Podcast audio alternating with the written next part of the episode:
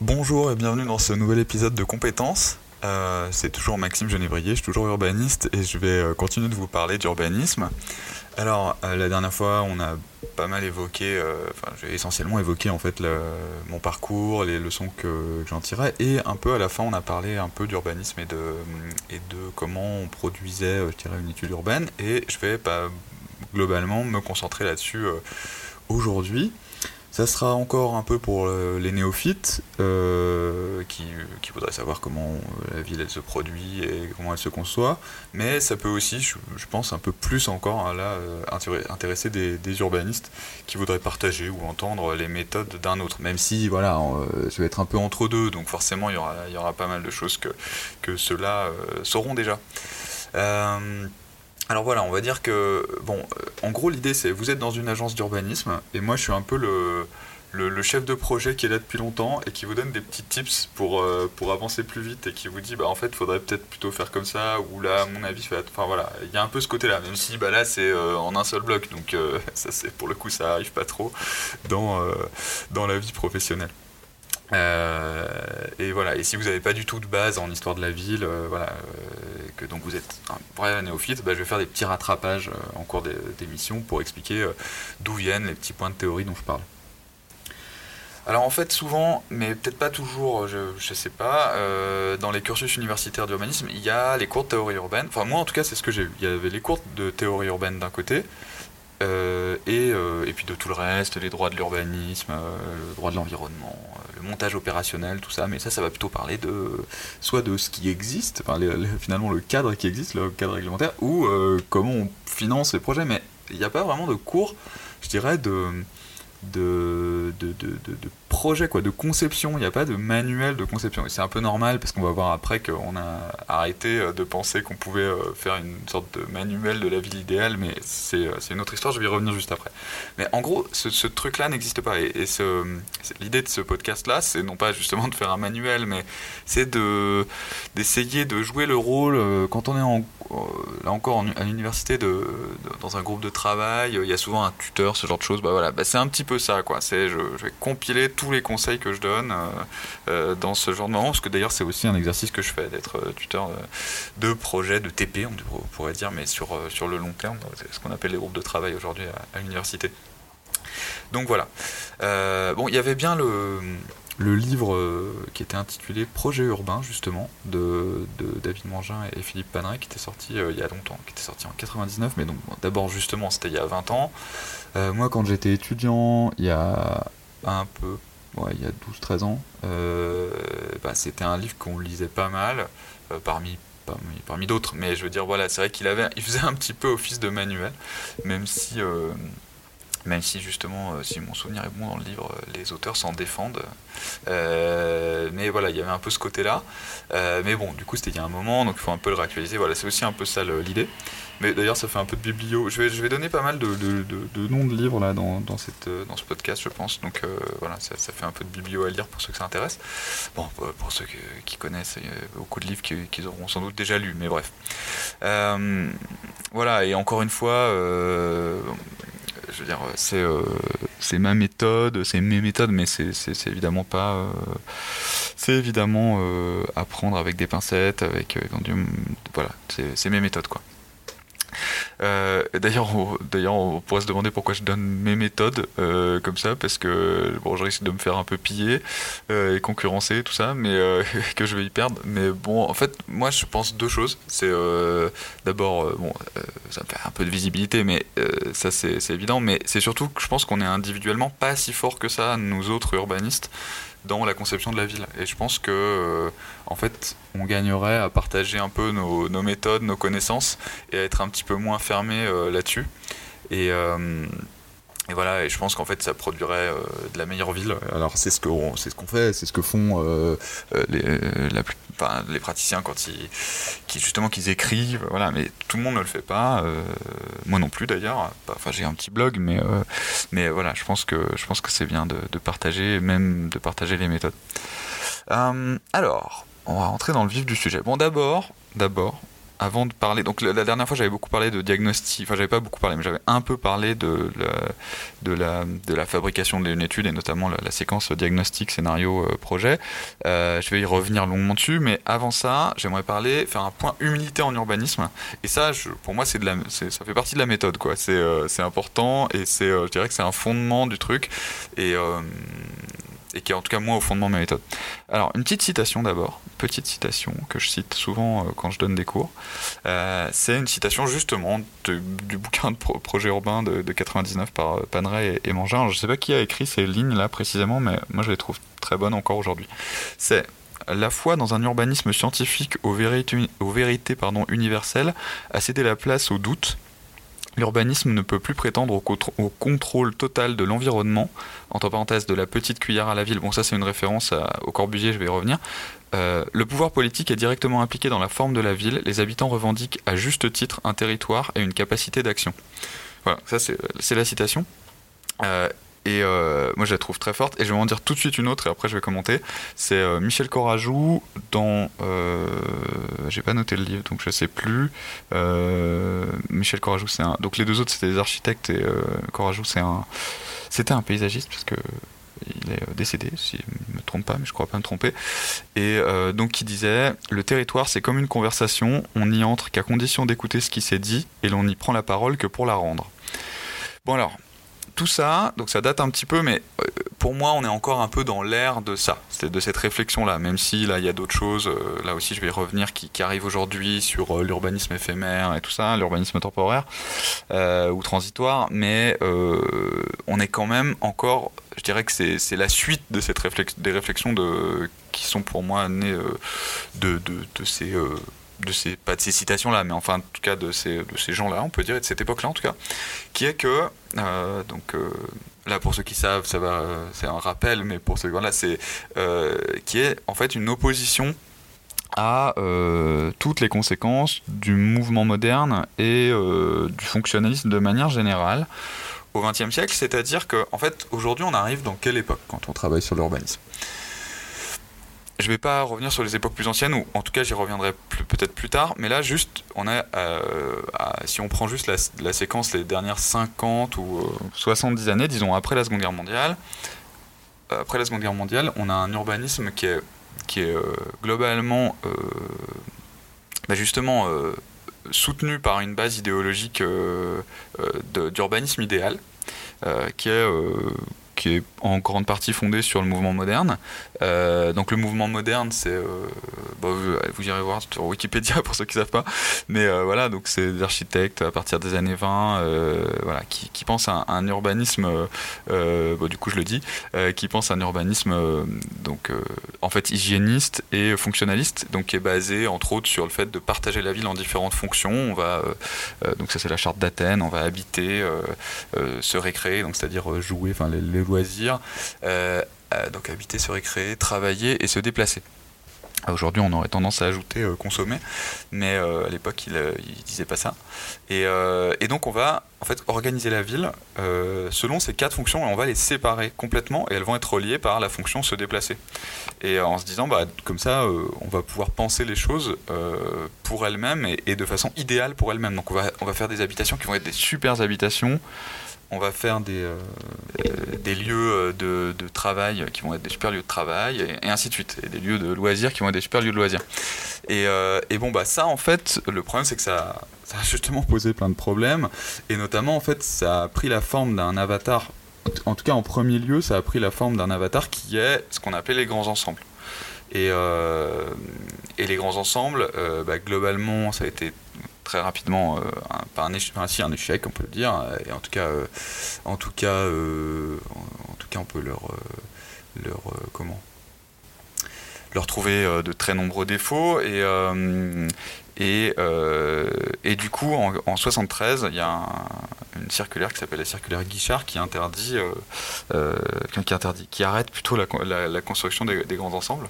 Et à partir de là, en fait, on se retrouve dans et donc c'est à partir de là en fait on se dit ben il n'y a plus vraiment d'idéal. Il y avait un idéal mais son sa réalisation la plus précise en fait elle marche pas du tout. Et donc bah, qu'est-ce qu'on fait en fait comment on fait la ville aujourd'hui? Et là à partir de là il y a eu une espèce de période de flou un peu en fait où en gros l'organisation à la fois décentralisée à partir de 83 c'est 83 la première décentralisation? 82, je sais plus. Euh, bref, donc c'est 10 ans plus tard quand même, mais euh, euh, voilà, disons à partir des années 80, où là on va avoir à la fois un monde bah, très libéral et en même temps très décentralisé, et en fait l'idéal fonctionnaliste, il va un peu perdurer, mais sans être construit sous sa forme un peu idéalisée qui, était les grands ensembles. Mais en fait, c'est bah, on va continuer de faire des autoroutes, on va continuer de faire des centres commerciaux branchés dessus et uniquement branchés dessus. Donc on aura voilà des, des fonctions, encore une fois, là, on va, bah, là pour le coup consommer, euh, on va faire euh, des euh, lotissements qui sont habités, enfin qui seront la fonction habitée, qui seront uniquement branchés sur, sur les autoroutes, et ainsi de suite. Et ça, donc en fait, ça continue finalement cette chose-là. Et même si c'est plus adossé vraiment à un idéal, à un idéal théorisé, si on peut dire. Et, et donc nous, on arrive là-dedans. Bon, voilà. Nous, on arrive à ce moment, donc on arrive à la suite de ça, et, euh, maintenant, euh, donc ça a fait la ville euh, hyper étalée qu'on connaît. je reviendrai après sur tout ça. Voilà. Là, je schématise un petit peu, mais ce que je veux dire, c'est que par rapport à ça, on est dans à la fois quelque chose de très décentralisé et de plus du tout idéalisé. et ça, ça nous amène à la première, au premier paramètre qui est le paramètre, euh, et qu'on voyait un petit peu dans les citations, qui est, euh, quand euh, Corajou il parle de conversation, on n'y entre qu'à condition d'écouter ce qui s'est dit et de prendre la parole que pour la rendre, et quand Panera et Mangin disent le pouvoir politique est directement impliqué dans la forme de la ville et les habitants revendiquent à juste titre un territoire et une capacité d'action, ça on parle en fait de concertation. En fait. Et donc ça va prendre pas mal de, formes, mais la première forme, c'est d'abord que c'est les élus qui décident. Euh, bon, ça c'est la démocratie, et la démocratie c'est pas SimCity. Euh, dans un, dans un comment la, réaction Twitter euh, au premier au premier de ce, au premier épisode de de, ce, de cette série sur le sur l'urbanisme. Enfin, d'ailleurs, je crois même que c'était le poste de qualité qui disait ça, qui disait ah, si vous voulez jouer à SimCity. Bah, en fait, l'urbanisme, c'est pas vraiment SimCity, malheureusement. On aimerait bien, c'est un peu ça, mais, euh, mais c'est quand même pas vraiment ça. Et en fait, heureusement. Donc, on décide pas tout seul euh, dans son, euh, derrière son bureau de ce qui va se passer. Même si parfois, en tant qu'urbaniste, on peut avoir tendance à se dire qu'on connaît mieux certains aspects, certaines dynamiques, et on va se dire ah mais là, il faut, il faut absolument que je les convainque, ou, ou même il faudra absolument faire ça tout court, quoi. Et, et en fait, bon, parfois c'est la vérité, et parfois euh, parfois, les décisions qui sont prises sont pas exactement ce qu'on aimerait, mais d'abord, il y a toujours des bonnes raisons en général opérationnelles.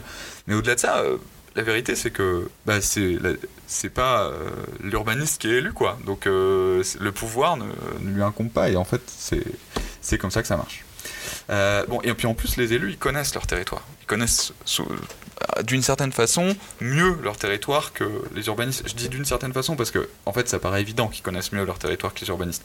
Mais en même temps, les urbanistes leur apportent, en tout cas moi je crois que c'est aussi c'est pour ça qu'on est là, entre autres, c'est pour apporter une vision qu'on avait qu'on n'a pas forcément quand on est sur place et où on, finit par avoir le nez dans le guidon et on voit plus trop euh, euh, ce qui parfois pour quelqu'un qui arrive euh, et qui en plus un peu sait regarder la ville et ben arrive et va voir des évidences que les, ceux qui sont sur place ne voient pas.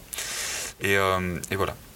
Donc ça c'est le premier point sur la concertation. Moi je pense que ça commence par les élus qui ont qu'il faut évidemment plus que prendre en compte et qui ont, qui ont en plus leurs problématiques propres, quoi, leurs problématiques, euh, parfois des problématiques électorales, voilà, mais qui sont légitimes, enfin, c'est, qui font partie de la démocratie et de la prise de décision démocratique sur des projets d'envergure sur euh, tout un territoire. Euh, voilà. Et euh, alors petit point, petit point France, euh, c'est euh, ce que je dis là, c'est valable que pour l'urbanisme de projet en France. Hein. On pourrait voir beaucoup de points communs avec, je dirais, tout l'urbanisme d'Europe de l'Ouest. C'est clair, beaucoup beaucoup de points communs, mais c'est quand même déjà un tout petit peu différent à chaque fois. Déjà, puis chaque ville est différente, mais ça aussi je vais revenir. Mais et puis au-delà, bon, si on regardait ailleurs dans le monde, évidemment il y aura aussi des points communs parce que l'urbanisme il y a vraiment des, des constantes. Mais mais bon voilà, c'est quand même euh, c'est quand même différent. Et là, je vais vraiment parler de la France. Et d'ailleurs, d'ailleurs, le fait que ce soit toujours différent, c'est souvent un des petits sujets de dispute qu'on a dans la vie commune et où je trouve, enfin, en tant qu'urbaniste, finalement, on fait face à ça, ça tout le temps. d'ailleurs, vous, entendez parfois ce genre de petites discussions dans, Commute, l'autre podcast de qualité sur la mobilité, où on dit ah oui, mais ce type d'action, genre ce type de, je sais pas moi, de, transport en commun, ça serait bien. Oui, mais ça marche ici, mais ça marche pas là. alors qu'il y en a un qui était là. Non, mais ça c'est super, faut le mettre partout. Et en fait, en fait c'est un peu ça l'essence de l'urbanisme aussi. C'est euh, on essaye de toujours d'être dans l'équilibre. En fait, on essaye de comprendre des mécaniques qui sont à la fois euh, toujours singulières et en même temps qui sont parfois comparables d'un territoire à l'autre. Et donc, on a toujours la tentation de généraliser et en même temps on peut pas. Et voilà. Et en fait, on est dans cet entre-deux. L'urbanisme, c'est vraiment euh, fait de, ça, quoi. Et on conduit un peu, on pourrait dire, enfin, euh, faire de l'urbanisme, c'est un peu conduire en regardant dans le rétroviseur. Parce que, en fait, vous allez faire. Euh, vous allez jamais pouvoir avoir des certitudes totales sur sur ce qu'il faut faire. Comme je disais, il n'y a plus d'urbanisme idéal. Et donc vous allez faire des critiques de ce qui a été pas bien fait ou de ce qui va pas, et vous allez proposer des solutions, mais on est vraiment dans, un peu dans le rétroviseur, même si on essaye de se projeter sur l'avenir. Donc c'est un exercice, voilà, c'est ça, c'est vraiment un exercice un petit peu entre deux sur plein, plein d'aspects. Et, euh, voilà. Et dernier point aussi sur euh, cette question de, l'humilité en urbanisme, euh, il faut jamais perdre de vue que le but, c'est qu'il en ressorte quelque chose. Euh, bon alors, toutes les études de projet, elles sont pas faites, elles sont pas commandées pour forcément donner lieu à un projet, mais dans ce cas-là, il faut quand même que ça fasse germer des idées qui fonctionneront ou des solutions qui fonctionneront parce que derrière, euh, c'est quand même de l'argent public qui est dépensé pour, ces, pour les études euh, du type de ce, que, de ce que je vais vous décrire. Et euh, par exemple, moi j'ai un ami qui travaille dans la fonction publique et enfin dans la, fonction publique, en maîtrise d'ouvrage. donc la dernière fois j'en parlais, maîtrise d'œuvre, maîtrise d'ouvrage, voilà euh, confère euh, l'autre épisode. Euh, donc en gros, je vais quand même le dire, ceux qui conçoivent et ceux qui, ceux qui payent, ceux qui donnent les ordres en gros.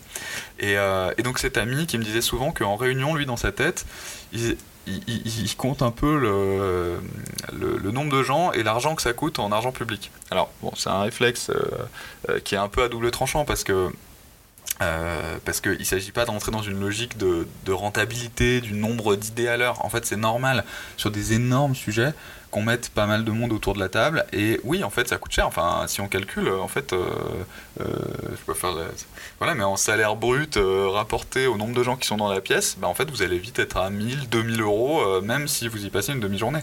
Et, et, en fait, c'est quand même pas rien, quoi, pour une réunion. Et bon, donc, c'est pas inintéressant de se dire ça, mais après il faut savoir le mettre de côté parce qu'en fait, bah, sur des énormes sujets comme l'urbanisme le pose, bah, en fait c'est normal qu'on mette des milliers d'euros de, pour avoir du jus de cerveau. Donc, euh, et d'ailleurs c'est pour ça qu'on fait des études qui elles-mêmes coûtent des milliers d'euros.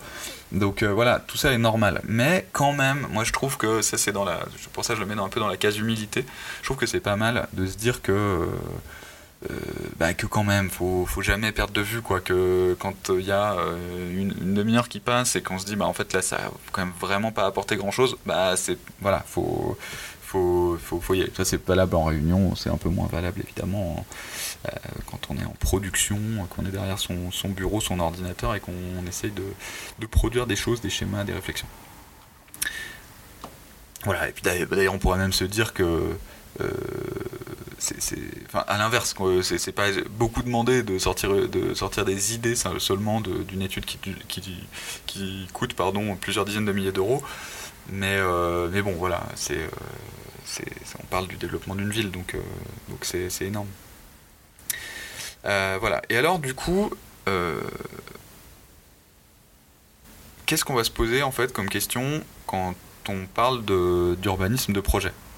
Ben, en fait, la ville, elle va arriver vers vous, ou en tout cas elle va, elle va émettre un appel d'offres en disant bah voilà, euh, nous on a un problème sur ce quartier, ou alors on veut s'étendre euh, au-delà de ce quartier, ou voilà, ou alors on a, on a, je sais pas moi, donc elle a un problème sur un quartier, et elle va se dire bah en fait comment je peux développer, donc c'est-à-dire construire des mètres carrés et améliorer la vie des gens, en gros, enfin et ça peut être les deux en même temps. Euh, améliorer la vie des gens qui est déjà là, ou euh, construire des mètres carrés, euh, pour les pour que des gens qui ne sont pas là les occupent. Euh, ou alors des gens qui sont là, enfin voilà, ça peut être sur la même opération, vous êtes dans un quartier, vous construisez quelque chose, du coup il y a, y a du, ce qu'on appelle du relogement, voilà, ça, ça, peut arriver, ou alors même sans que ce soit du relogement au sens, au sens du du logement social, ça peut être des gens qui, dans leur parcours résidentiel, vont changer de logement pour rester dans le même quartier, mais dans les nouveaux, dans les nouveaux habitats. Bon, c'est peut-être un petit peu plus rare, mais ça, doit, ça, arrive aussi. Bon, voilà, donc première, ça c'est la première question. Et puis après, bah, quel type, euh, comme je disais un peu dans le premier épisode, quel type de programme? Donc ça, voilà, c'est autre question qu'on va vous demander quand vous allez faire du projet. C'est quoi le programme? C'est comme je disais, donc ça c'est un peu la question des programmistes, mais en fait, euh, tout le monde en urbanisme peut se la poser.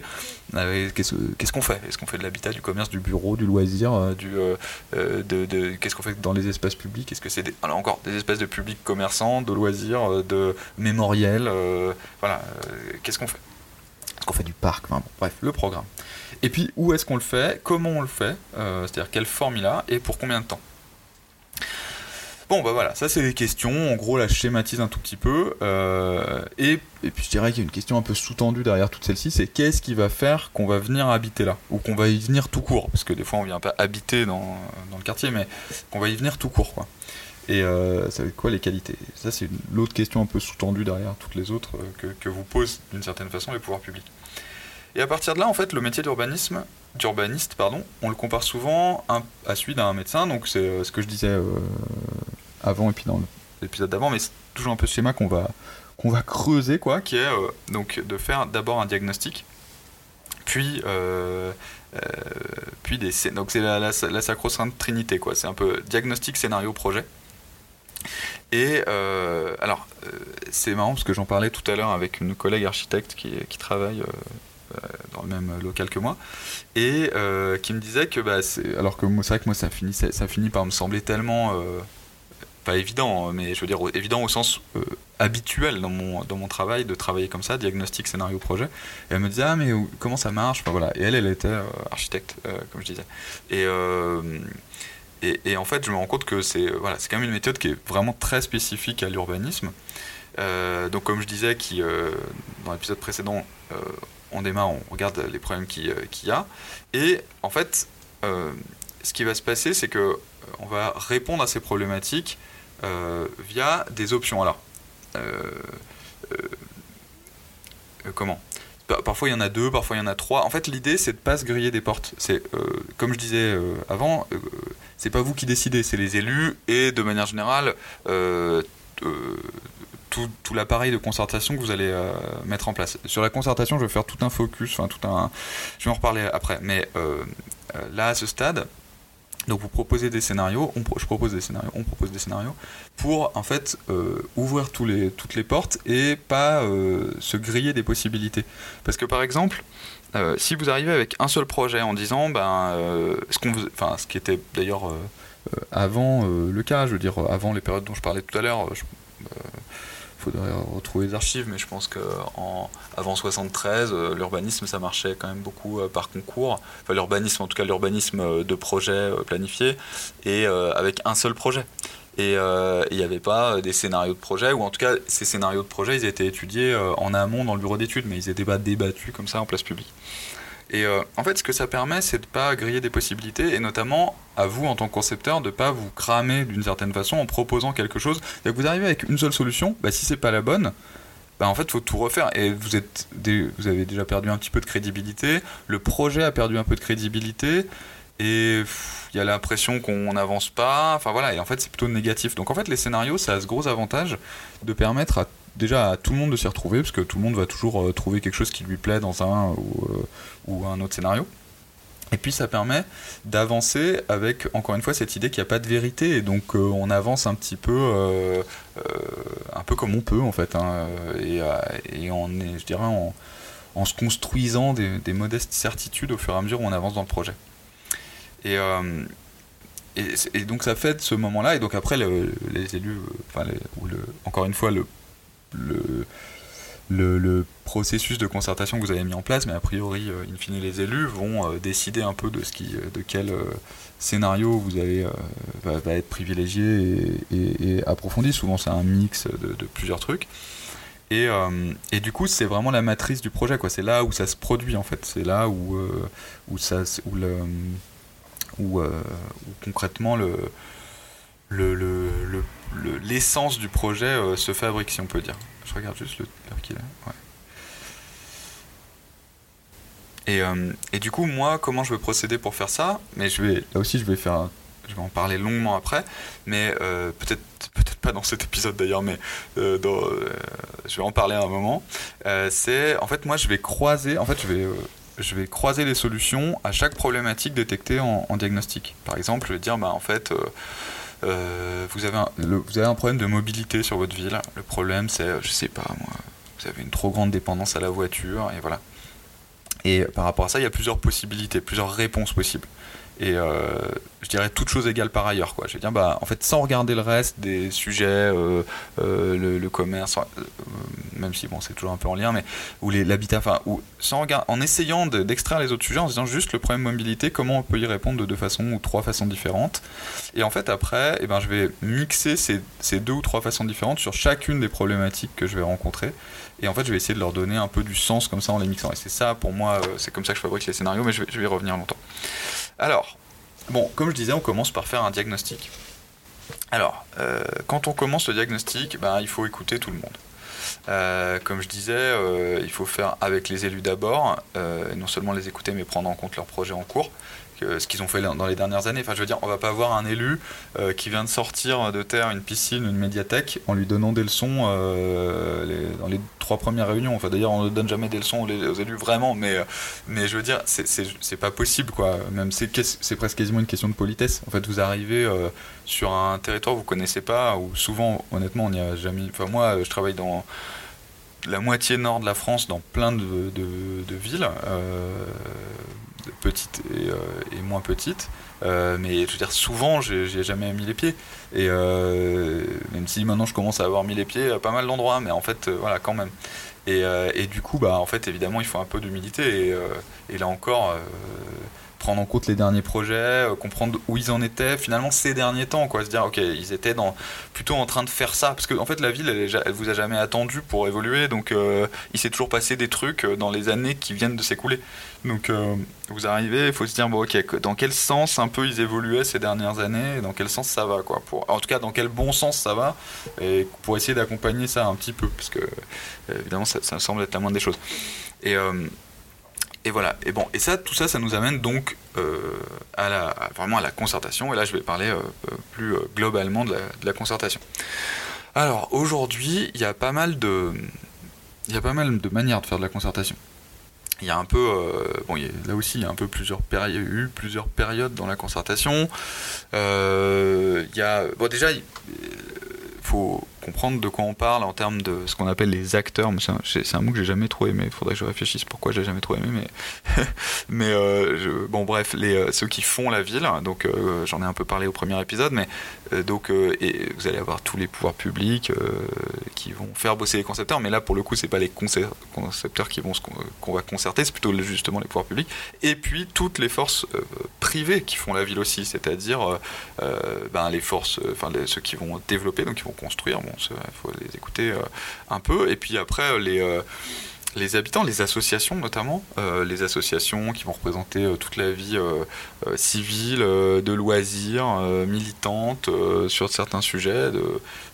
Par exemple là sur un, dossier, enfin une ville sur laquelle je travaille en ce moment, bah, on arrive et il y a une association assez assez forte qui, enfin assez forte en tout cas qui, qui, fait pas mal de choses euh, et qui euh, travaille sur le vélo, euh, la place du vélo en ville. Bon, bah, évidemment, on, les met autour de la table. en tout cas, il faut les mettre autour de la table pour concerter. En tout cas, c'est mon avis. Donc, voilà. Bon, vous avez un certain nombre d'acteurs, comme on dit, qu'on va pouvoir considérer. Alors, à partir de là, soit, en fait, vous avez, alors il y a le vieux débat de est-ce qu'on est-ce qu'on fait quelque part une concertation qui est plutôt de la communication en réalité?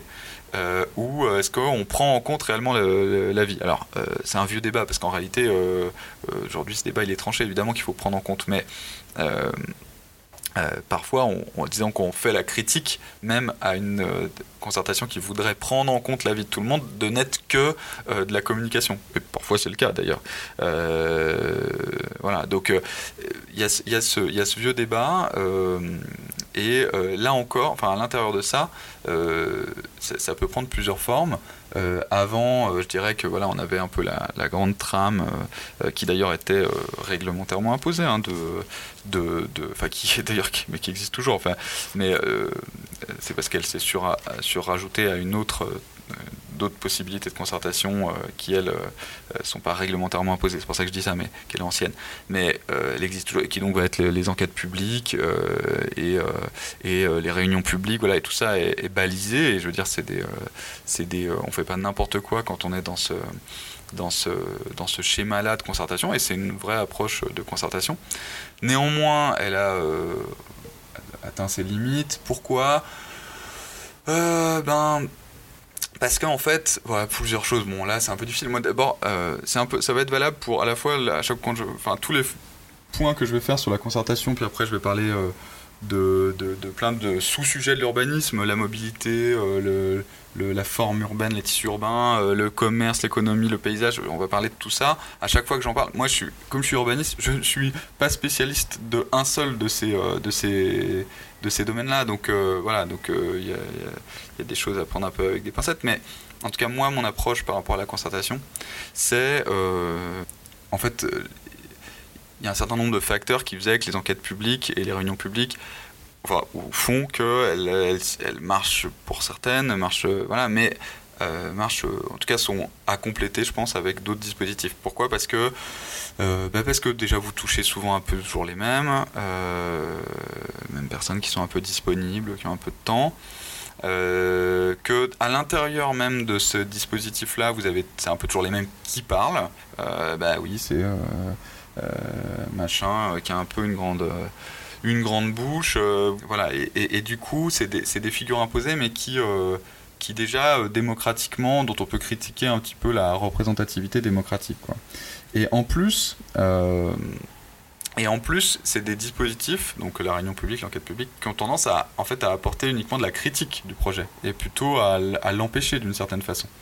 Alors, non pas qu'il faille pas parfois empêcher les choses, mais je veux dire, c'est pas on fait pas avec quoi. C'est pas vraiment euh, de la concertation. En fait, c'est plutôt une, une, confrontation finalement du projet euh, à la vie euh, publique. Bon voilà. Et donc ça, c'est un dispositif qui est qui a ses qualités, mais qui a donc a aussi ses défauts. Et aujourd'hui, ce qu'on va faire en plus, ça va être tout ce que moi j'appellerais les concertations informelles, qui vont être euh, euh, d'aller euh, sur le marché, rencontrer les gens, leur parler du projet, ça peut être faire une expo mais qui n'est pas une réunion publique, ça peut être faire organiser des balades dans la ville, voilà, ce qu'on appelle les sempiternels, sempiternels pardon, diagnostics en marchant ou les balades urbaines. Bon, tout ça c'est très bien. Hein, je, dis sempiternel comme comme si on était euh, c'était déjà un petit peu euh, pas, utile ou trop routinier. Bon, euh, ça parfois peut être un peu le cas, mais globalement, tout ça, ça va, ce que ça va apporter, c'est que vous allez pouvoir essayer d'élargir un petit peu le, cercle de, gens que vous allez toucher. en fonction de la façon dont vous donnez la parole dans ces dispositifs-là, eh ben, vous allez pouvoir aussi libérer un peu les paroles. Et puis, si vous les, surtout si vous les prenez en amont, donc c'est-à-dire le plus tôt possible dans le projet, et eh ben, vous allez, euh, euh, vous allez pouvoir leur euh, intégrer vraiment ce qu'ils vous disent. Et par exemple, moi, je fais souvent ça. En tout, tout, tout début, c'est quasiment les premières réunions que je fais, c'est concertation sur le marché, ce genre de choses. Et là, on, rencontre les gens avec des petits questionnaires et, et, on prend leur avis avant même d'avoir dessiné quoi que ce soit. Parce qu'en fait, la première question que les gens ils vous posent quand vous arrivez sur ce genre de d'endroits de, de, et ce genre de communication et concertation, c'est Ah, mais c'est quoi le projet? En fait, ils sont tellement habitués à ce qu'on leur impose un truc et, leur, que ça vienne d'en haut et que la ville est déjà tout décidé et qu'on leur dise voilà, qu'ils disent mais c'est quoi le projet? Et quand on leur dit euh, mais non, mais en fait on, arrive juste, on prend votre avis, il y en a qui sont très contents, mais il y en a parfois même qui y croient pas, qui disent oui, bon d'accord, mais il doit avoir des. En fait, le projet il doit être ficelé et euh, on fait semblant de concerter quoi. Ce qui n'est pas le cas, vraiment. Euh, en tout cas, moi je travaille pas comme ça. Et du coup et, du coup, voilà, ça, c'est des formes qui, pour moi, sont, enfin, apportent beaucoup en amont des projets et, et vont, bah, vont permettre de, aussi d'aller chercher des, des, gens, parce que là, je parlais des rencontres sur le marché, mais on va aussi faire. Donc, ça, c'est plutôt vraiment le très informel, mais il y a aussi les, ce que moi j'appelle les groupes de travail, où on va on va rassembler euh, plutôt des, institutionnels publics parapublics, donc comme je disais tout à l'heure, des associations, euh, vous avez euh, l'association des commerçants du coin, l'association des, clubs de loisirs, vous mettez aussi autour de la table le, comment l'organisme qui s'occupe des transports en commun, la chambre de commerce, enfin bref, vous mettez. Bon, après, ça dépend des sujets que vous abordez, parce que là, ça fait un peu gloubi-boulga ce que je raconte, mais ce que je veux dire, c'est vous choisissez un sujet de concertation et, euh, et vous allez réunir autour de la table ceux qui sont concernés par ce sujet. Voilà. Ça peut être aussi sur l'habitat, euh, euh, voilà, ça peut être plein de choses. Et, et, et, ça, ça vous permet ouais, de, de, de, fédérer les gens qui, sont, qui sont sur place et qui vont et qui vont participer au projet après parce qu'en plus ce qui se passe quand on travaille sur ce type de projet c'est que moi, je fais une étude qui va durer parfois euh, un an, euh, parfois un peu moins, euh, parfois un peu plus, parfois deux ans. bon, voilà, puis après, on peut des fois le suivre, suivre un projet sur, la, vraiment la longue durée, mais en général, honnêtement, c'est quand même plutôt autour d'un an. Bah, après, le projet, il doit se faire, et nous, on n'est plus là pour le porter, nous, urbanistes, et, du coup, il faut que les gens sur place, et pas uniquement les élus, si possible, portent le projet. J'ai envie de dire les élus c'est déjà le, il faut c'est déjà quelque chose d'arriver à, aller chercher l'adhésion des élus. Mais en plus, je pense que c'est pas c'est pas suffisant quoi. Il faut aussi aller chercher l'adhésion des des, autres acteurs, comme on dit. Et, euh, et donc ça, voilà, il y a aussi euh, les, groupes de travail dont je parlais, la concertation informelle, ça permet ça aussi. Euh, voilà. Alors, il y en a aussi, ça c'est quand on est vraiment à grande échelle. Quand on est à une échelle, par exemple, d'un espace public, faire un espace public, on pourrait considérer que c'est de l'urbanisme.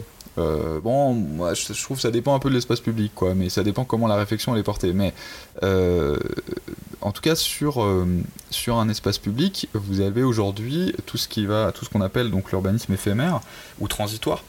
ou temporaire, c'est pas exactement, enfin éphémère et transitoire, c'est pas exactement synonyme. Transitoire, c'est vraiment dans l'idée qu'après on va, en vous faites un, un petit aménagement à pas cher qui va aller comment euh, conforter ou, euh, ou rajouter des usages un espace public qui est déjà existant. Donc par exemple, j'imagine une place euh, qui était essentiellement du stationnement, ici passait rien du tout, voire vraiment un terrain vague, mais en même temps, on avait quand même un peu des, gosses qui jouaient, tout ça.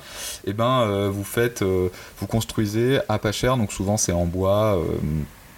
Des, des, modules qui vont permettre à des gens bah, soit d'aller jouer, euh, vous construisez des, jouets, euh, enfin des jouets, pas des jouets, des jeux, pardon, euh, des jeux sur l'espace public ou ou je sais pas moi une scène pour faire du théâtre ou du, cinéma projeter des films en été voilà ou, ou euh, ou pour simplement se reposer, euh, des bancs, euh, c'est bien, voilà, c'est important aussi. bon bref, vous, augmentez l'usage d'un espace, mais pas en, en, comment, avec un, des travaux qui vont être structurels. Et du coup, ça va pas durer très longtemps, ou alors ça dépend, des fois ça peut durer quand même un peu longtemps, mais disons à la base c'est pas fait pour durer très longtemps, donc c'est pas cher et c'est ce qu'on appelle l'urbanisme éphémère. Et quand on sait que derrière on va avoir a priori un projet qui est en cours de définition, on va vraiment euh, euh, appeler ça du, transitoire, je dirais. Et donc il y, a des, euh, il y a des praticiens qui font ça très bien. Quand je dis des praticiens, des, des, des, architectes urbanistes, des paysagistes urbanistes qui font ça très bien. Et par exemple, j'ai un collègue, qui est un ami aussi, qui, qui est paysagiste et qui fait vraiment carrément avec les gens. C'est-à-dire que, alors c'est tout un courant, hein. il y, a, y, a, un certain nombre d'agences qui sont spécialisées là-dedans.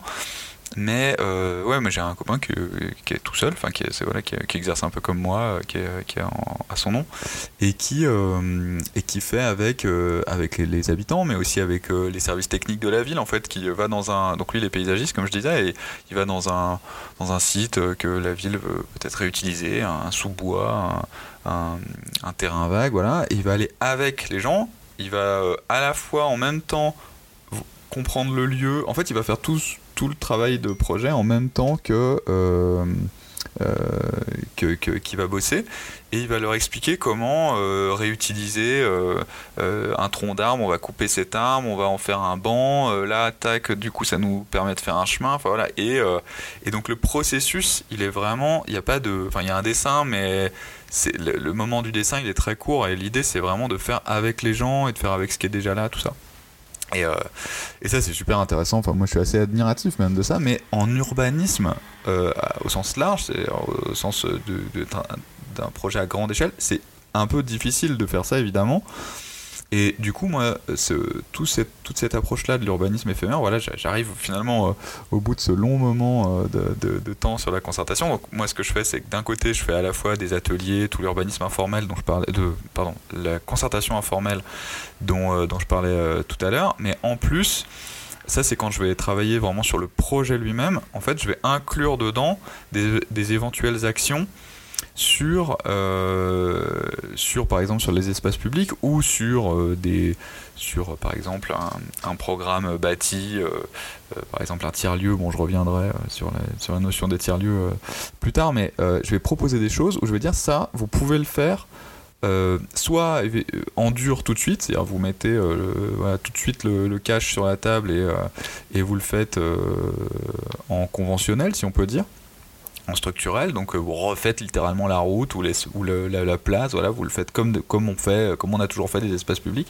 ou aujourd'hui vous pouvez le faire en transitoire, en éphémère, et du coup vous pouvez aussi tester les usages. Et en fait vraiment moi je m'en sers comme une sorte d'outil en disant aux villes, bah voilà, vous pouvez le faire, euh, vous pouvez le faire comme ça, euh, et du coup tester, euh, tester ce projet-là et ça vous coûtera pas cher et si c'est bien ben, vous pouvez euh, le garder si c'est voilà. C'est aussi vraiment le but du transitoire mais ce que je veux dire c'est que voilà moi je l'inclus dans les plans guides. C'est pas moi, je, peux, j'inclus une certaine forme de concertation, mais qui n'est pas aussi poussée, parce que je, en tout cas, moi, je ne sais pas faire de, l'inclure plus que ça euh, dans, dans l'urbanisme à grande échelle.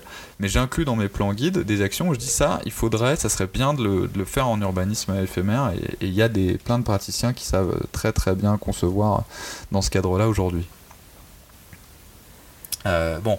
Donc tout ça, euh, tout ça c'est la dimension concertation. Euh, moi j'ai un peu donné un peu mon avis là-dessus, mais euh, mais je dirais que voilà c'est un peu à chacun. voilà quand bah, quand vous arrivez sur un projet, il faut évidemment s'adapter, mais ça c'est là, je parle vraiment tiré au néophyte, c'est pour comprendre comment on, comment on fait en bureau d'études.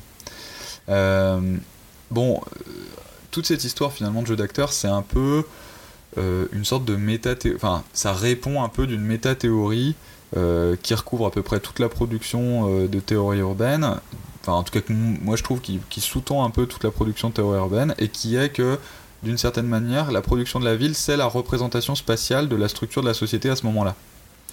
Donc si je caricature un tout petit peu, pour là, aussi pour faire un petit rattrapage historique pour comprendre de quoi je parle, c'est qu'en fait la ville, elle met en forme euh, la structure de la société. On pourrait dire, euh, pour ceux qui, euh, qui font du, mind mapping, donc qui font de, voilà, des, logiciels pour mettre en, en, en, image, enfin plutôt en graphique, leur pensée, bah, du coup, voilà, on met en, dans l'espace une structure euh, qui est finalement une structure intellectuelle, bah, la ville c'est un peu ça, mais avec la structure de la société. Alors si je caricature un tout petit peu sur des exemples évidents, par exemple à Versailles, évidemment, toute la structure de la ville, elle est en, elle est en, comment, en avenue radiale, donc euh, radio-concentrique, vers le château et même vers les appartements du roi.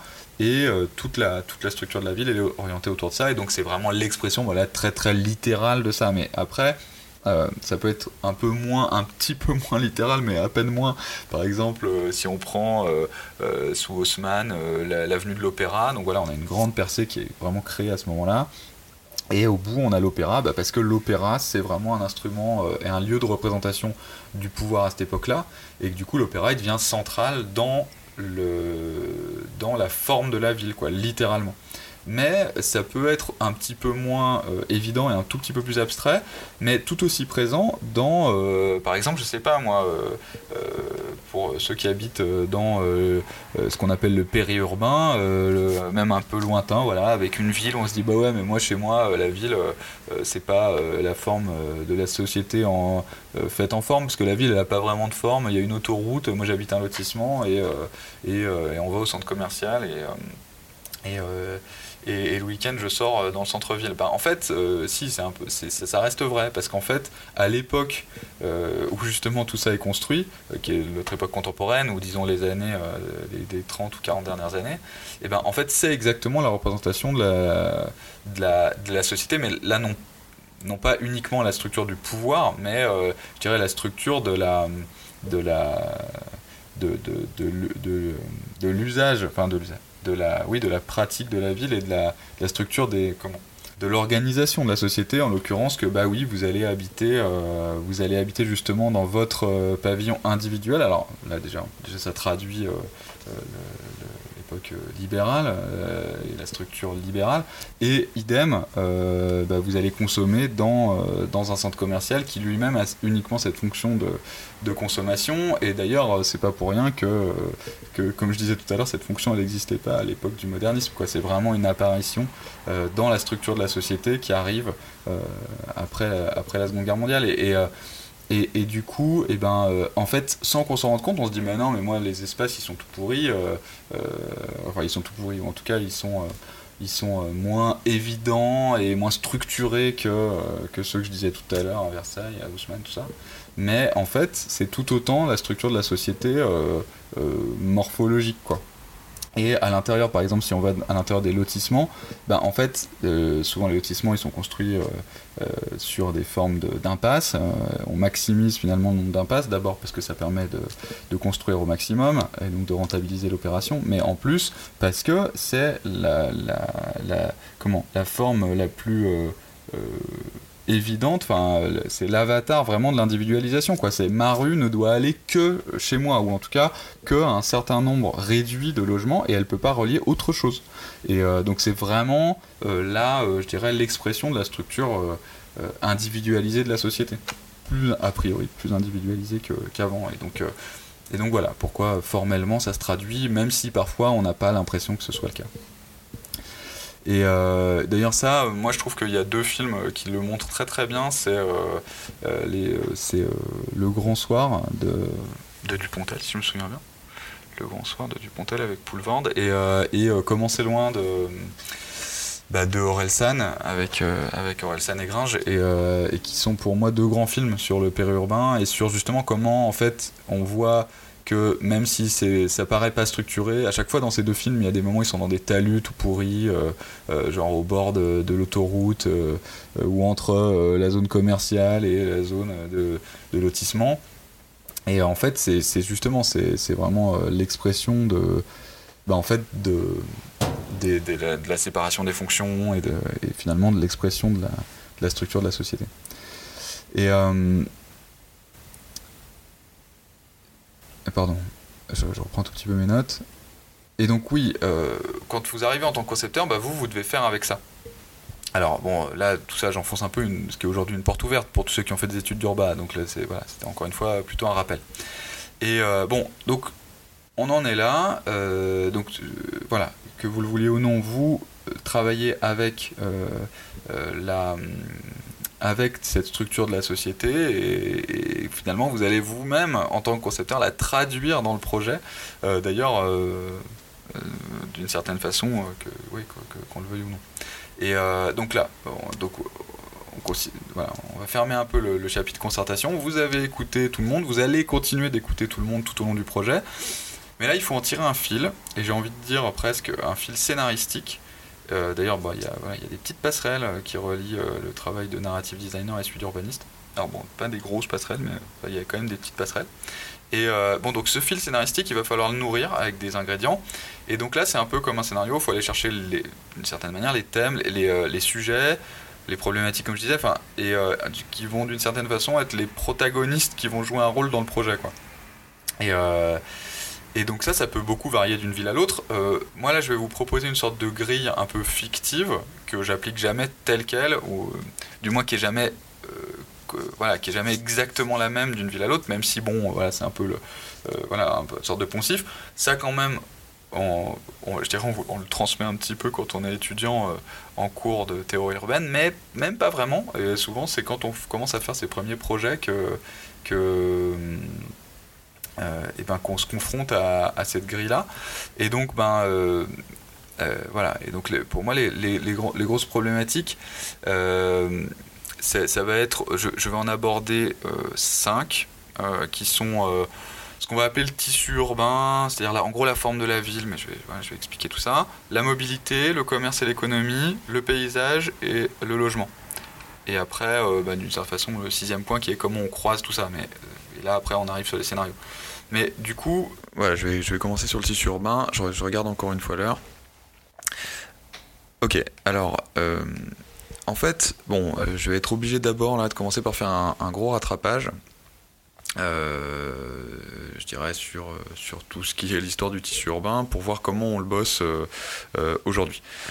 Euh, alors euh, voilà, je vais essayer de faire ça rapidement parce que c'est un peu difficile de résumer 20 euh, heures, enfin ce qu'on fait en 20 heures, ce que moi je fais bah, auprès des étudiants en cours de urbaine en, en 3 minutes, mais je vais essayer d'en tirer un petit peu la, le, strict résumé pour comprendre aujourd'hui, je dirais, les questions qui se posent dans la pratique, dans la pratique du projet, quoi. Comment, comment on fait atterrir ça en projet. Alors, euh, bon, en quelques mots. Bon, déjà, qu'est-ce que c'est quand on parle de tissu urbain Eh ben, c'est en fait euh, l'idée que euh, la ville, enfin la forme de la ville, elle est constituée de, trois paramètres qui se superposent les uns sur les autres, qui sont la forme des parcelles, qui va découper justement l'espace privé de l'espace public qui va du coup euh, ne pas être en parcelle en l'occurrence souvent, euh, ne pas être cadastré comme on dit, et euh, donc la forme des parcelles, la forme du bâti, la façon dont ce bâti va se positionner sur la parcelle, est-ce qu'il est, est-ce que le front bâti, c'est-à-dire le devant du bâtiment, est-ce qu'il est sur la rue ou est-ce qu'il n'est pas sur la rue, est-ce qu'il est un peu en retrait, voilà. Et puis la forme euh, de la voirie, c'est-à-dire comment elle va s'organiser. Est-ce que c'est une, trame orthogonale? Donc est-ce que les rues sont toutes perpendiculaires, un peu comme à New York? Euh, Est-ce qu'elles sont euh, un peu toutes toutes biscornues, tout, tout, comme, comme, dans les, comme dans une ville médiévale? Voilà, je, je, je, vais volontairement un peu dans la caricature, mais c'est pour comprendre un peu de quoi on parle. Donc, et en fait, ces trois paramètres-là, ils vont se superposer et en fonction de, euh, je dirais, du type sur chacun de ces paramètres, bah, ça va produire euh, un tissu urbain. Alors il y en a des très euh, typiques et très connus, par exemple le tissu urbain romain antique.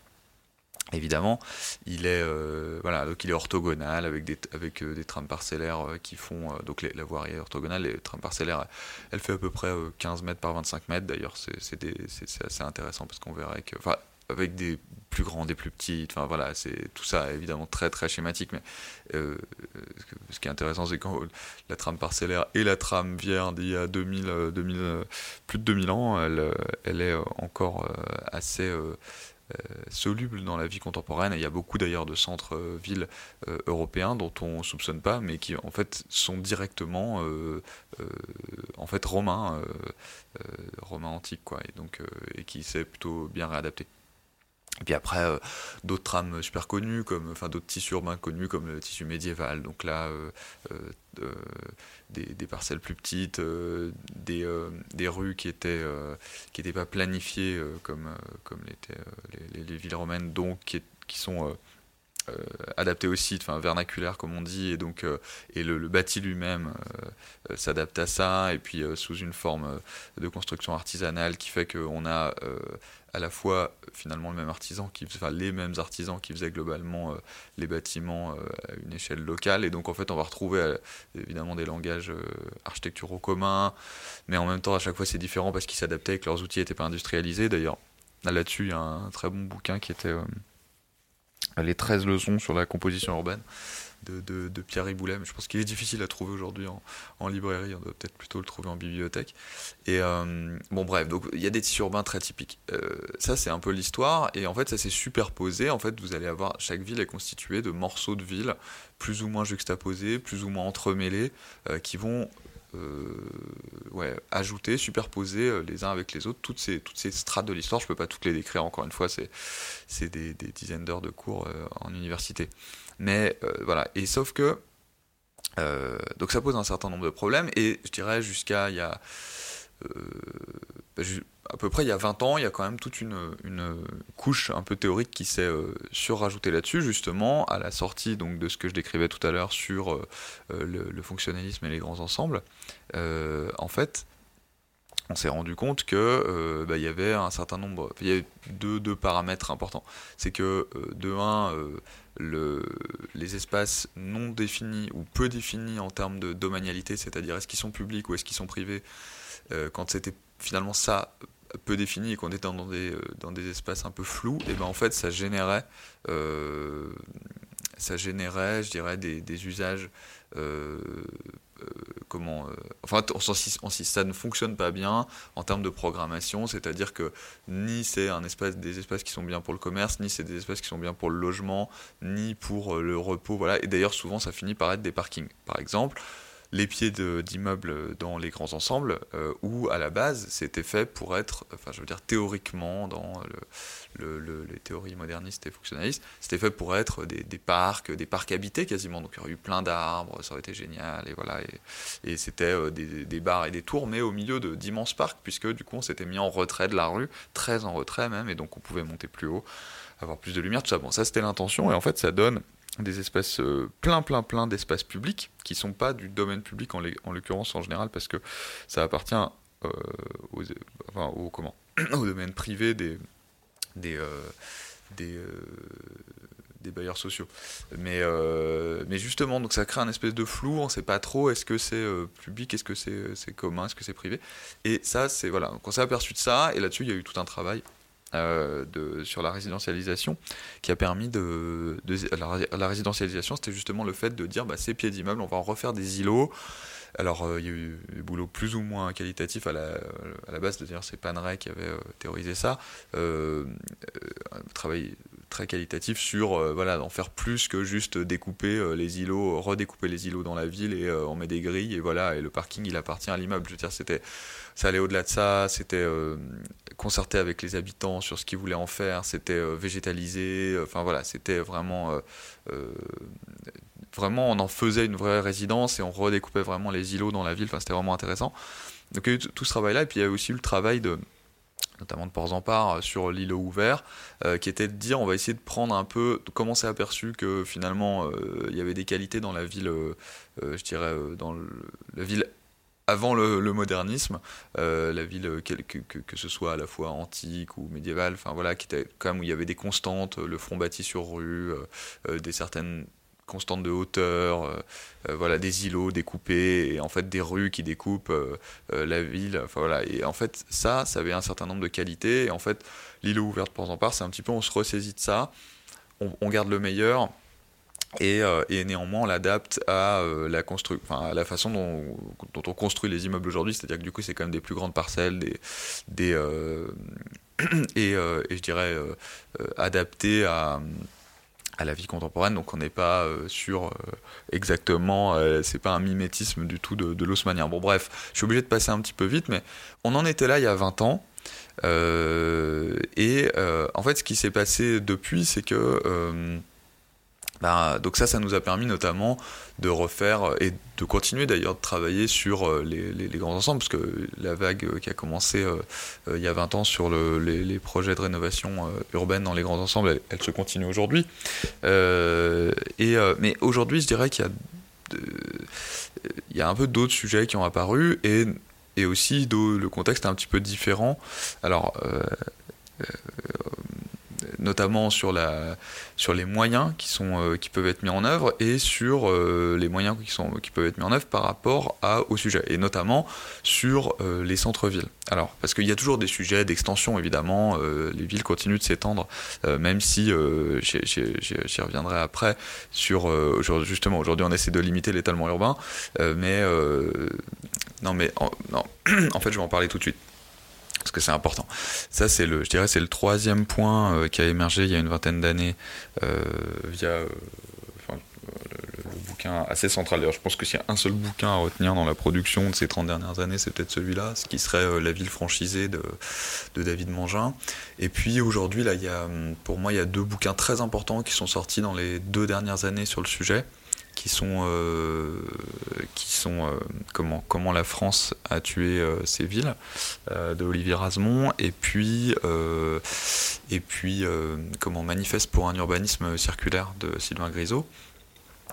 en fait, qui montre comment, comment depuis la Seconde Guerre mondiale, enfin voilà, je vais reprendre un petit peu ce que je disais tout à l'heure, mais où en fait on a une grosse critique du, de l'étalement urbain et je dirais de l'impact de la voiture en fait sur, euh, sur l'urbanisme de manière générale, euh, c'est-à-dire comment l'outil, j'en reparlerai un peu quand je vais reparler de, mobilité, mais là en quelques mots, comment l'outil voiture a permis justement euh, de créer les villes bah, sur des bases, donc encore une fois fonctionnalistes, mais qui sont voilà le vraiment fondée et complètement dépendante de la, de la voiture au travers de, bah, du réseau routier, autoroutier, euh, des, euh, des lieux eux-mêmes qui sont conçus autour de la voiture. Je pense évidemment aux zones euh, commerciales, aux zones d'activité économique, au lotissement, enfin en fait tout quoi, tout ce qui est voilà, tout ce qui n'est pas de centre urbain et des 30 dernières années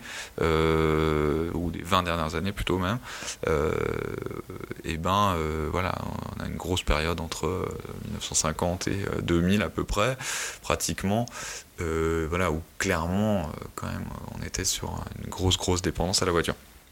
Le problème à partir de là, c'est que donc aujourd'hui il y a le, entre autres l'objectif de zéro artificialisation nette, qui est voilà, un objectif assez récent qui est fixé euh, par l'État, qui n'a pas encore de, de comment de traduction réglementaire, mais voilà, qui, est, un objectif un peu commun. Et euh, tout ça, euh, bah, ça pose pas mal de questions et sur pas mal de types de projets. Alors, je vais essayer de les classer un tout petit peu. Je dirais que euh, bah déjà, il y a les projets, euh, comme on dit, j'en reparlerai quand je parlerai de, de logement, euh, qui sont, comme on dit, en marché tendu et en marché détendu. C'est-à-dire, alors, avec le confinement, enfin, avec le confinement, avec le Covid, ça, change un petit peu, enfin, ça change un peu des choses. Ça devrait pas changer tant de choses que ça, mais on verra dans 2-3 ans, ou même dans un peu plus, quand tout ça sera un peu plus loin, vraiment loin derrière nous, ce, que, ce, que, ce que ça donne. Mais en gros, les marchés immobiliers, euh, et les marchés de la construction où en gros le marché, l'offre est, plus euh, faible que la demande et, euh, et où du coup bah, on est en marché tendu et les marchés qui sont plutôt en Europe, et a priori c'est censé continuer, on va voir, mais les marchés ruraux, où là effectivement il y a plus d'offres et de petits bourgs, de petits, petites villes, petites villes et moyennes villes, moyens centres-villes, euh, où là on a plus d'offres que de demandes. Donc en fait du coup le marché est détendu comme on dit et donc les, les, euh, évidemment l'immobilier vaut beaucoup moins cher. Bon déjà ça, il y a deux manières complètement d'approcher ces sujets-là, parce que dans un cas, vous pouvez faire de la rénovation, vous pouvez payer de l'aménagement et du réaménagement, et en gros, le marché va vous permettre de d'aider en fait à porter les projets, parce qu'en gros, financièrement, ça va être rentable ou plus ou moins rentable parce qu'en fait l'aménagement public c'est jamais rentable ou presque jamais euh, ou peu en tout cas euh, quand euh, c'est la construction qui est rentable. Bon bref je passe un peu là-dessus mais en gros ça aide les marchés tendus alors que les marchés détendus évidemment on peut rien faire en gros sans investissement public. Et parce que parce qu'en fait le marché ne, ne, ne permet pas de voilà d'agir en étant rentable quasiment impossible dans, les, euh, dans les petites euh, et, euh, et, moyennes villes, comme on dit, dévitalisées. Voilà. Donc, donc déjà ça c'est un peu deux types de territoires tout à fait différents. Après vous avez est-ce que justement vous agissez sur le centre-ville lui-même, qui soit détendu ou tendu, ou est-ce que vous êtes plutôt en extension, ou est-ce qu'on est un peu à la lisière entre les deux? Enfin voilà, donc il y a plein de types de sujets différents. Et du coup plein d'approches par rapport à ça différentes. si je les prends un petit peu par, par catégorie, le, le, problème aujourd'hui, c'est que si vous voulez, euh, euh, je dirais, euh, agir sur un centre ancien dévitalisé, qui est moi un peu mon cœur de, sujet aujourd'hui, eh ben c'est difficile. Donc le, problème c'est que là aussi j'en reparlerai quand on parlera de logement, mais c'est que les, logements sont plus adaptés à la demande entre autres. voilà. Et donc du coup il faut réagir, faut agir de nouveau si, pardon, sur une trame qui est existante et qui est souvent une trame euh, justement classique, conventionnelle, avec un bon partage euh, des espaces privés et des espaces communs. Donc de, au regard de ça, on a envie de dire bah, ça marche plutôt bien. Donc il faut faire, c'est autre chose sur, quoi il faut agir. Et ça, voilà, on commence un peu à le théoriser. Enfin, on commence un peu, oui, là ça commence à, voilà, notamment les, livres que je, que je décrivais, mais entre autres, puis il y en a d'autres. Euh, et euh, vraiment, il y a cette idée que, bah, en fait, il faut essayer de retrouver des parcelles un peu plus grandes, euh, souvent, ou en tout cas de les réadapter, parce que souvent elles sont trop petites pour offrir euh, des jardins ou des, quand même parce qu'on en a besoin, j'en reparlerai dans la mobilité, mais des stationnements, enfin voilà. Et donc la trame urbaine, le tissu urbain, il va falloir le retravailler. Néanmoins, on va essayer de respecter un petit peu ce qui avait été fait. et euh, ce qui avait été fait, enfin l'histoire du lieu si vous permet, si vous préférez. Et, euh, et, du coup, voilà, c'est en essayant de trouver à la fois une sorte forme de réadaptation et en même temps un respect de l'histoire du lieu que va euh, qu'on va essayer de s'en sortir. En tout cas, moi, c'est comme ça, c'est comme ça que je travaille que je travaille là-dessus. Et après, quand on est en extension, bah, en fait, là, il euh, j'ai envie de dire, on sait plus faire, quoi. Là, on commence un peu à savoir faire. C'est-à-dire que euh, là, il y, a eu, y a eu vraiment beaucoup de travail qui a été fait là-dessus, comme je disais, il y a 20, 30 ans. Euh, enfin, ouais, entre, je dirais, entre il y a 10, 20 et, 10 et 20 ans jusqu'à il y a 30 ans. là-dessus, sur faire de l'extension urbaine qui soit un peu plus qualitative, en essayant un peu de tirer les leçons de ce qui avait pas marché avant. Donc là, on, sait mieux faire. les questions qui vont se poser aujourd'hui là-dessus, c'est finalement euh, quel niveau de densité on peut essayer d'atteindre, sachant que euh, bah, justement là un peu le, le, le, Covid a un peu euh, bousculé ça, c'est-à-dire que du coup, euh, il y a une demande, on va voir encore une fois dans quelle mesure elle, euh, elle se, elle s'augmente cette demande. Mais enfin, euh, il y a visiblement une demande qui s'accroît encore un petit peu sur les espaces un peu périurbains lointains. et du coup, la question c'est, sachant qu'on commençait un petit peu à gagner la partie là-dessus, quand je dis nous, c'est les urbanistes, c'est-à-dire qu'il y avait quand même un peu moins d'étalement urbain, la courbe s'infléchissait un petit peu. Euh, puis il y avait donc l'objectif zéro artificialisation nette qui était qui arrive maintenant. Enfin, ça commence vraiment à ça commençait à passer dans les, je dirais dans les dans les habitudes de travail, dans le voilà, dans le dans le cadre de travail de tout le monde en urbanisme. Et là, euh, voilà, la question c'est comment on va faire pour essayer quand même euh, de de faire en sorte que les gens habitent dans les dans des endroits qu'ils ont envie d'habiter. En l'occurrence, aussi, voilà, même si moi je suis vraiment un, un chantre de l'urbanité, donc je pense que l'urbanité dense c'est vraiment très important et que c'est là où ça se passe et que voilà, bon, mais à la limite les, tendances démographiques elles dépendent pas de moi.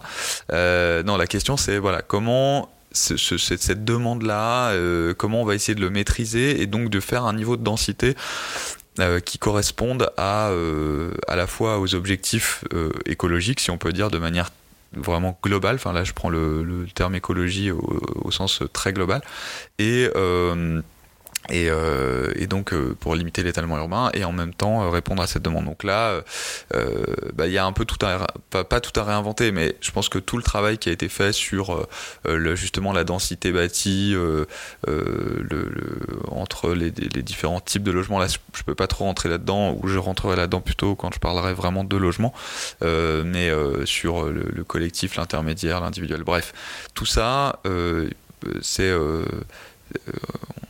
tout cas, moi, j'essaye de, de mêler. Ça, c'est vraiment tout frais. Là, on est vraiment dans les questions post-Covid. Donc, c'est euh, voilà, mais c'est vraiment les questions euh, qui, se posent, euh, qui se posent maintenant. Quoi. Et, et du coup, oui, non, là, je vais, je vais, je vais m'arrêter là pour cette fois-ci. Euh, la prochaine fois, on parlera. Donc, ouais, je, je, continuerai un peu de, de, faire atterrir chacun des, des, items que je listais tout à l'heure. Donc, euh, la mobilité, euh, le commerce, l'économie, euh, le comment, euh, qu'est-ce que j'ai, le, le, le, paysage, les, le, les espaces publics et puis la, et puis le logement un petit peu. on parlera de tout ça et puis on parlera de scénario et de comment après on croise tout ça pour finalement faire du projet. Voilà, bon bah j'espère que ça vous aura plu. Euh, encore une fois, bah, n'hésitez pas à poser des questions euh, un peu partout, enfin euh, dans les, médias sur lesquels l'émission est repostée et ou les plateformes elles-mêmes. Et voilà, bah à bientôt.